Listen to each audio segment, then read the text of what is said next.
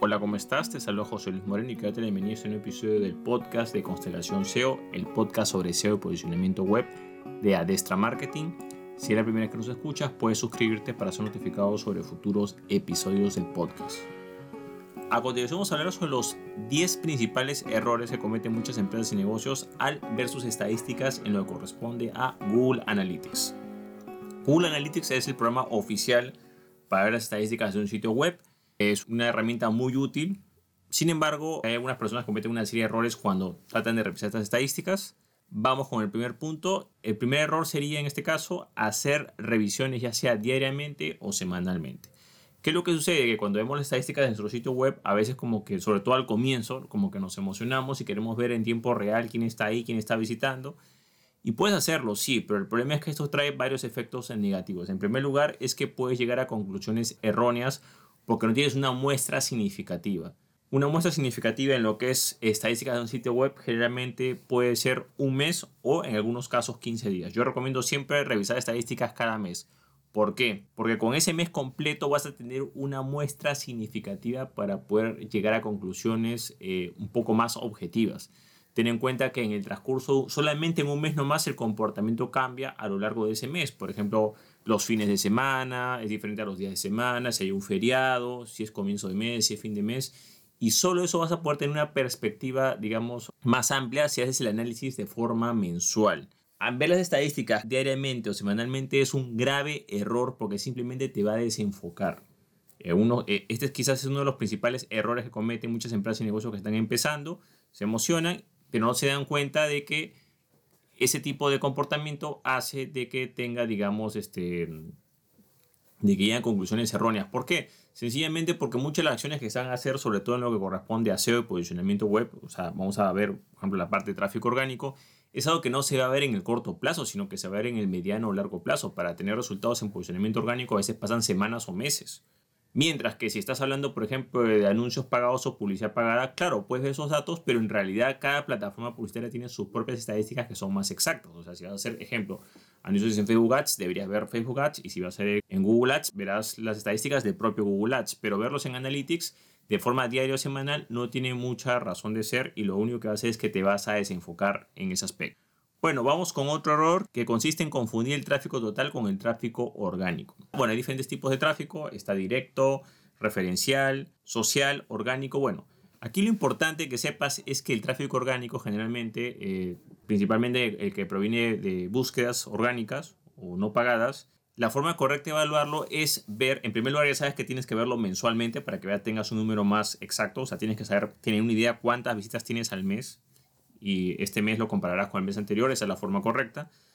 Pero una vez que ya tienes esas, ese ritmo, digamos, para revisar que está bien, si vas a ver el tráfico total de tu sitio web, tienes que separar ese tráfico total del tráfico orgánico, porque eso puede hacer que, que llegues a malas conclusiones, eh, que llegues a conclusiones erróneas. Por ejemplo, si tus visitas fueron, digamos, 5.000 y al siguiente mes son 6.000, tú puedes pensar que estás mejorando en posicionamiento, pero no necesariamente es eso, porque el tráfico total abarca todos los, los canales de tráfico pagado, diferencial, directo. Entonces, en este caso, el tráfico orgánico, si realmente quieres ver si estás mejorando en posiciones en buscadores o tienes más tráfico de buscadores orgánico, no pagado, tendrás que ver, por ejemplo, en este caso, que tienes 5.000 y al siguiente mes 6.000, bueno, tendrás que ver, por ejemplo, que esos 5.000 quizás tenías 4.000 de tráfico orgánico de buscadores y al siguiente mes tienes 4.500. En ese caso habrás mejorado, pero si tienes 5.000 en total y esos 5.000 4.000 son de tráfico orgánico buscadores y al siguiente mes tiene 6.000, pero en realidad son 3.500 de tráfico orgánico, entonces estás bajando eh, en lo que, lo corresponde al tráfico orgánico. Entonces,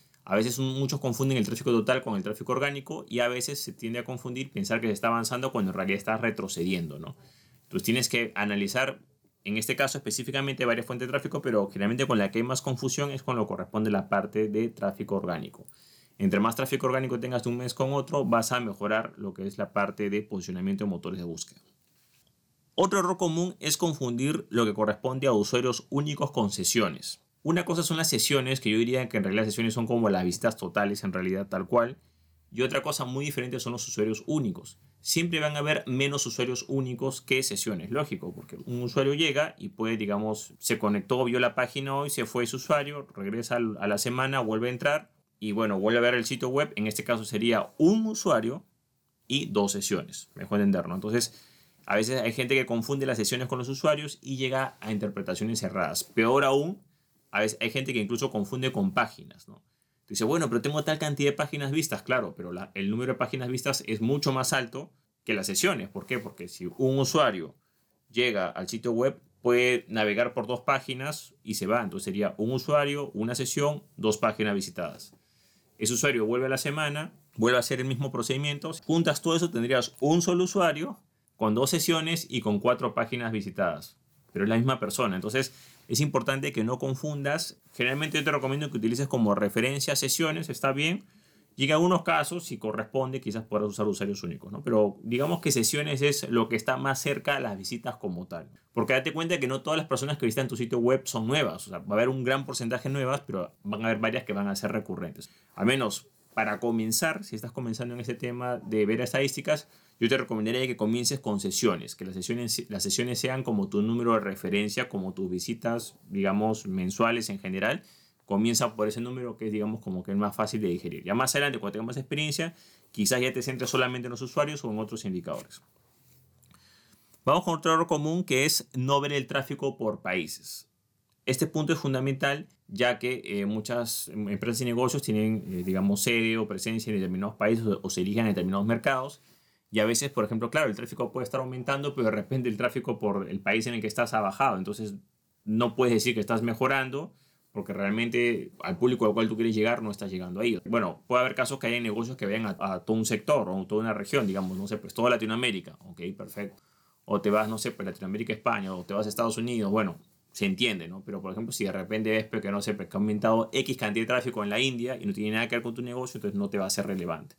Así, si tienes un negocio que quizás está en Perú y tu tráfico, no sé, pues en, en Venezuela aumenta, no tiene nada que ver con tu rubro de negocio es inevitable que siempre vayas a tener tráfico de otros eh, lugares que hablen tu propio idioma, porque por supuesto que hay algunos contenidos que son, digamos, eh, alguna información que puedes utilizar para muchas cosas, pero aquí lo importante es nunca perder el punto de vista del tráfico por países. Eso es fundamental. También si deseas, en algunos casos también puedes ver el tráfico por ciudades o por regiones, pero yo digo que el punto inicial es que comienzas a fijarte en lo que corresponde a países. La idea es que ese tráfico por cada eh, del país en el que estás o, o los países que te interesan otro error común es no analizar cuáles son las secciones o páginas más visitadas, ya sea tu blog o ya sea el sitio web en general. A veces muchas personas no analizan cuáles son, digamos, las secciones que tienen más visitas. Eso te puede dar mucha información sobre qué contenido, digamos, está siendo más popular, se está indexando mejor, tiene más demanda por parte de tu público objetivo. Entonces, es importante que sepas por lo menos, bueno, puede ser las 10 primeras o las 10 primeras posiciones o las 10 secciones o las 20 primeras o las 20 primeras secciones de tu sitio web, ¿cuáles son las secciones más visitadas? Bueno, quizás tienes un artículo hace tres años que se posicionó y te está dando visitas.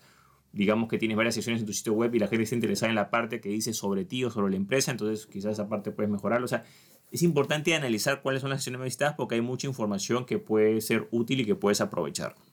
Vamos con otro error que corresponde a no contrastar la información con lo que es publicidad pagada. Esto está muy relacionado con el punto que dije al comienzo. No contrastar las estadísticas de publicidad pagada, digamos. ¿no? Es importante que si tú tienes tráfico pagado, entiendas que ese tráfico pagado tiene su propio sistema de estadísticas. Puedes configurarlo, sí, puedes colocar un URL personalizado, hay maneras de hacerlo eso, pero generalmente Google Analytics ese no va a ser su fuerte. ¿Te va a botar el tráfico que llegó? Sí, pero que te lo identifique correctamente, a veces sí, a veces no. Puedes tú también configurarlo pero tienes que tomar en cuenta de que es importante que tú también, si, sobre todo si utilizas tráfico pagado, tienes anuncios en Facebook Ads, en Google Ads, en otro sistema publicitario, tienes que ver las estadísticas de ese sistema publicitario. Y esas estadísticas del sistema publicitario las contrastarás, digamos, con estadísticas de tu Google Analytics. Esa es la forma correcta. Pero no ver las estadísticas de, tu publicidad pagada cuando estás haciendo publicidad pagada es un grave error, porque eso te va a impedir, digamos, hacer diferentes análisis. Como vimos en el ejemplo anterior, si de repente sabes que el tráfico, no sé, pues aumentó, estabas en 5.000, aumentó en 7.000, y tú sabes precisamente que hiciste una campaña pagada que más o menos te dio como 1.500 visitas según las estadísticas de la publicidad pagada y tiene cierta lógica, estás en el contexto adecuado. Pero hacer un análisis de Analytics sin tener la información de las campañas pagadas que has hecho es un grave error porque puede confundirte un poco, ¿no? Digamos, o no puedes tener el panorama completo. Entonces tienes que tener una noción de cómo están los anuncios, no al detalle, pero a menos saber más o menos cuánto tráfico te dio cada plataforma publicitaria para poder analizar ese punto. Otro error común es eh, no seleccionar los indicadores más importantes. Google Analytics tiene muchos indicadores Y yo creo que quizás esa es parte de su ventaja y su desventaja, ¿no? Ventaja, por supuesto, si estás preparado para analizar esos indicadores y seleccionar los más importantes, pero mucha gente se abruma con tantos indicadores y no sabe qué hacer. Algo bastante común en este rubro es que de repente, bueno, hay diferentes tipos de empresas y negocios, pero muchas empresas y negocios no saben qué hacer, sobre todo cuando están empezando, no tienen idea. Tienen tanta información, no saben cómo procesar. Entonces, en primer lugar, tienes que enfocarte, si estás empezando en esto, en indicadores básicos o elementales. Todos son números mensuales, que es lo ideal, comparar mes actual con mes anterior. Eh, cantidad de tráfico orgánico, tráfico proveniente de motores de búsqueda no pagado. Puedes también saber la cantidad de palabras claves indexadas, cuáles son las 10 secciones más visitadas de tu sitio web, cuál es el tráfico por países. O sea, hay mucha información que puedes analizar que te puede ser muy útil. Pero es importante que te centres en los indicadores más relevantes y que sepas que Google Analytics tiene demasiada información y que por supuesto tienes que priorizar, ¿no? Que es lo más importante por supuesto que si tienes un buen eh, analista de estadística vas a poder quizás incorporar más indicadores, pero es importante que te centres en los más relevantes o los más importantes, sobre todo al inicio. Bueno, vamos con otro error que es, quizás acá este es también uno de los más destacados, es no analizar las estadísticas. Ya esto parece un poco ilógico y dice, bueno, pues tienes si tienes Google Analytics o tienes estadísticas, tú puedes tener un registro de estadísticas perfectamente, puedes tenerlo, puedes eh, saber los números, pero si no hay un análisis no le vas a poder sacar el máximo rendimiento. En realidad, cuando tú aprovechas toda la parte de estadísticas es cuando la analizas, ¿no? Entonces, hay muchas empresas y negocios que tienen problemas para hacer este análisis. realmente no hacen esos análisis, simplemente llevan unos registros y ya. Y tienes que analizar, por ejemplo, si de repente, no sé, pues tú tienes una idea de cuáles son tus 10 secciones más visitadas y de repente ves que una sección de repente escala posiciones o de repente está, no sé, pues en el puesto 20 y pasó al puesto 1, ¿por qué? O sea, tiene que haber una explicación. Bueno, si esto se posicionó fue porque hay una página externa me enlazó o porque quizás el contenido se posicionó bien, o justo hubo una coyuntura, o no sé, pues está relacionada con una noticia reciente y eso hizo que tuvo más búsquedas, o una campaña de publicidad que promocionó ese contenido. O sea, tienes que saber el contexto por qué determinadas eh, secciones suben posiciones y por qué determinadas secciones pierden posiciones. También tienes que saber, por ejemplo, digamos que el tráfico aumentó, ¿por qué aumentó? Tiene que haber una justificación. En algunos casos puede ser por publicidad pagada, puede ser por el trabajo de contenido que está haciendo, mejor indexación. En algunos casos vas a perder posiciones o perder tráfico, tienes también que saber qué pasó. Había una coyuntura externa, por ejemplo, puede ser un feriado, un periodo, digamos, en el que el tráfico baja en esa zona o en ese nicho de mercado por coyuntura, digamos, del, propio entorno, etcétera. Entonces tienes que analizar esos indicadores. ¿okay? Es importante que haya ese análisis de los diferentes indicadores para saber si realmente estás avanzando o estás retrocediendo. ¿no? Y sobre todo para ver qué puedes mejorar o qué puedes optimizar. Otro error también que está muy relacionado con el análisis de estadísticas es que muchas empresas y negocios no valoran el puesto de analista de estadísticas. Yo creo que este es quizás el punto clave de lo que estamos hablando acá para bien o para mal, hay muchas funciones en una empresa o negocio que son especializadas. Generalmente estamos acostumbrados a que el contador, o como quieras llamarlo, en tu país lleve la parte contable. Digamos, el que está en cargo de ventas vea la parte de ventas, el que es la parte administrativa, la parte administrativa, el abogado vea la parte legal. O sea, quizás eso está un poco claro, ¿no? Pero cuando hablamos de un analista de estadísticas, sobre todo y peor, analísticas eh, de estadísticas para un sitio web, como que eso lo vemos así como que de baja categoría, ¿no? Pero date cuenta que no es así, en realidad es un puesto muy importante. Entonces, ¿qué pasa? Que muchas empresas y negocios subestiman ese puesto y generalmente asocian ese puesto con otro tipo de puestos, digamos, del, sector, digamos. Generalmente la gente quizás tiene una idea, bueno, tengo que tener un diseñador o un programador web, ejemplo. Entonces, contratan al diseñador, el diseñador, a, a veces si es programador, habrá unos sitios y el diseñador diseñará unas imágenes o editará, o también puede ser un editor de videos y de repente automáticamente le dice, mira, es que te vas a hacer cargo de los anuncios y vas a hacer eh, anuncios. Entonces, claro, lo puede hacer sí, pero no es su fuerte, no es su, su, punto positivo. Hace los anuncios, pero ya no va a haber, menos va a hacer análisis estadística de anuncios. Entonces, igual, la persona puede crear un sitio web o puede diseñar algunas imágenes o puede incluso hasta redactar ciertos textos para el sitio web, pero si la pones a analizar a esa persona estadísticas, lo más probable es que no lo sepa. Ojo, si tienes la suerte de contar un profesional que también tenga esa habilidad, perfecto.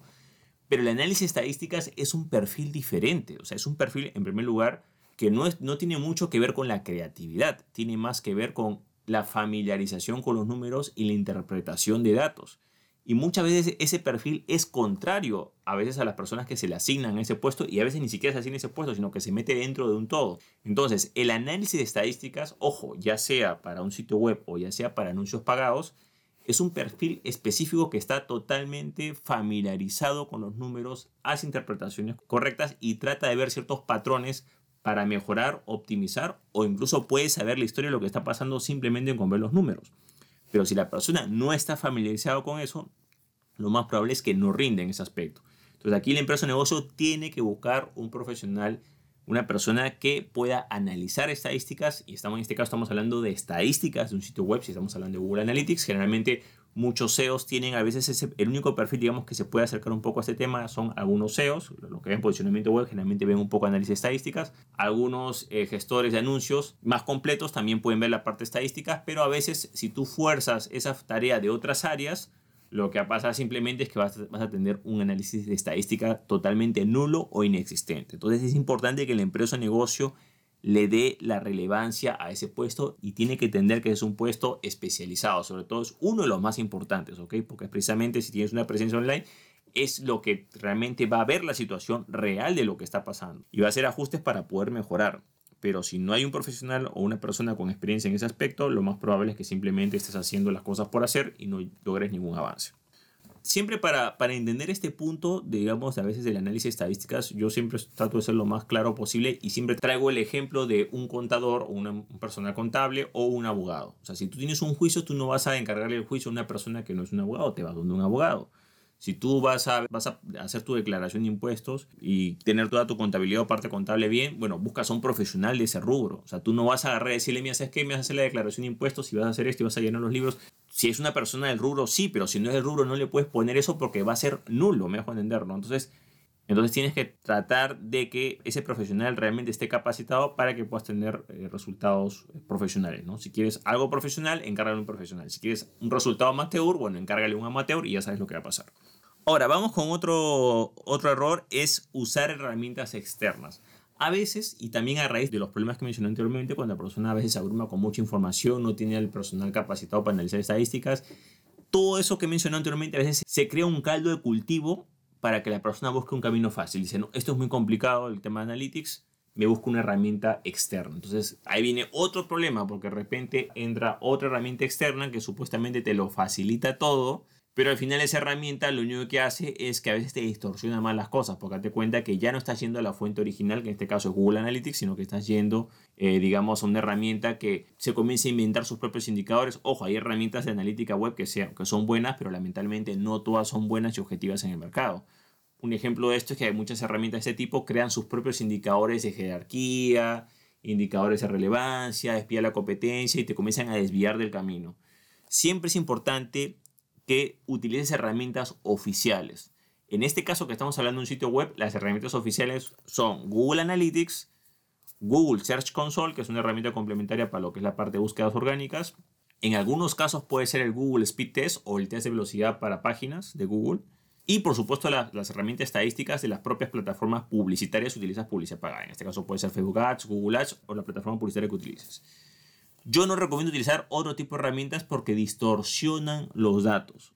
A veces muchas herramientas no es su fuerte, tienen problemas para identificar diferentes tipos de tráfico, no los diferencian muy bien, te crean otros indicadores adicionales. Entonces, el camino fácil siempre va a tener un precio, ¿ok? Date cuenta que aquí simplemente si no entiendes Analytics, lo correcto es que tengas un profesional o te capacites sobre cómo ver las estadísticas de Analytics pero eh, buscar un atajo mediante una herramienta externa que te lo presenta todo bonito, con indicadores, digamos, muchas veces superficiales, no te garantiza que realmente estés avanzando en ese aspecto, ¿no? Simplemente esas herramientas externas lo más probable es que te confundan más. Ojo, solo en el caso de que tengas a un analista de estadísticas calificado y que ese analista de estadísticas quizás te recomiende una herramienta externa, quizás podría ser justificable.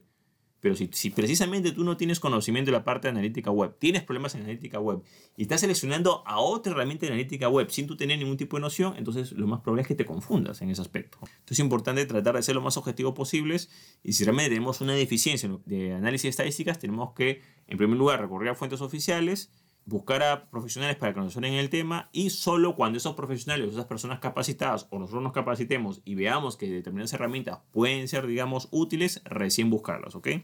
Y como punto adicional, digamos que esto es como un complemento, porque ya he mencionado los 10 puntos, yo también diría que otro error en lo que corresponde a Google Analytics es al menos eh, no complementar esta información con Search Console.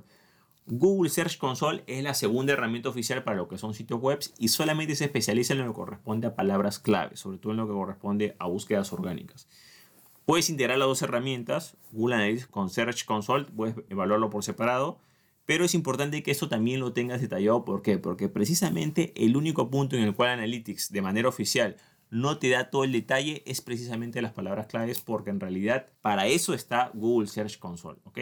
Entonces puedes integrar las dos herramientas, puedes verlos por separado. Son en realidad, yo diría que son como dos pilares de la analítica web en sitios web, porque son dos herramientas que se complementan perfectamente. Pero otro error es que mucha gente solo ve Analytics y esa herramienta la ignora, a pesar de que es una herramienta oficial de Google. Entonces, si utilizas Google Analytics, yo recomiendo que también complementes con la parte Google Search Console porque hay mucha información relevante y es una herramienta oficial. Bueno, de esta manera hemos visto cuáles son los principales errores al ver estadísticas en lo que corresponde a Google Analytics. Bueno, eso es todo conmigo. Espero que te haya gustado este episodio. Si te gustó, no olvides hacer clic en me gusta, dejar tu comentario en la parte de abajo, compartir el episodio y, por supuesto, suscribirte al canal. Así si deseas que un profesional vea las estadísticas de tu sitio web, puedes contactarte con nosotros de manera privada visitando el enlace que ves en la parte de abajo que es adestraconh-marketing.com. Adestraconh-marketing.com y podrás contactarte con nosotros de manera personalizada para ver cómo te podemos ayudar a lo que es el análisis de las estadísticas de tu sitio web. Bueno, eso es todo conmigo, muchísimas gracias y estamos en contacto. Hasta luego.